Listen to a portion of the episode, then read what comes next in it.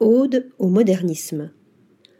Le studio américain Woods and Dajaran fait perdurer l'âme moderniste si caractéristique de l'identité culturelle de la Californie via sept de ses projets résidentiels qui subliment sa première monographie. Brett Woods et Joseph Danjaran se sont forgés depuis dix ans une solide réputation sur la scène architecturale de Los Angeles. Après leurs études ensemble à l'USC School of Architecture, ils ont décidé d'unir leurs forces en fondant leur propre studio en 2013. Le premier a été attiré par l'architecture à l'âge de 7 ans en regardant des amis de la famille réaliser leurs modèles en bâtiments grandeur nature. Le second a été inspiré par les sites amérindiens et la façon dont le vernaculaire est intégré dans le paysage. Depuis lors, ce tandem d'architectes fait du modernisme un engagement fort.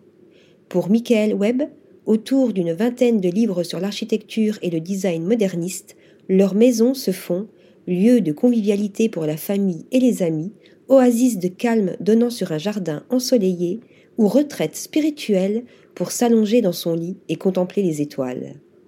C'est ce que dégagent ces sept projets résidentiels dans leur première monographie d'une simplicité élégante éditée chez Rizzoli. Une belle célébration de ce mouvement avant-gardiste d'après-guerre par leur forme rectiligne, leur espace décloisonné, leur matière durable et leur aménagement paysager. Amour de la lumière. Tout fonctionne ainsi, de concert, dans cette collection, pour sublimer un art de vivre révolutionnaire adapté au XXIe siècle.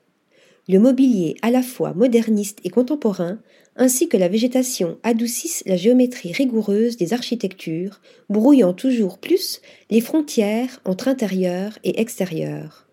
Sol en pierre, armoire en bois précieux, murs en plâtre et marbre, baies vitrées, leurs conceptions lumineuses sont minutieusement pensées, profitant du cadre éclectique de Los Angeles, Palm Springs, Beverly Hills, Santa Monica, Los Feliz ou Culver City et au cœur une même cohérence, paix et solitude, lien avec la nature et détails soignés.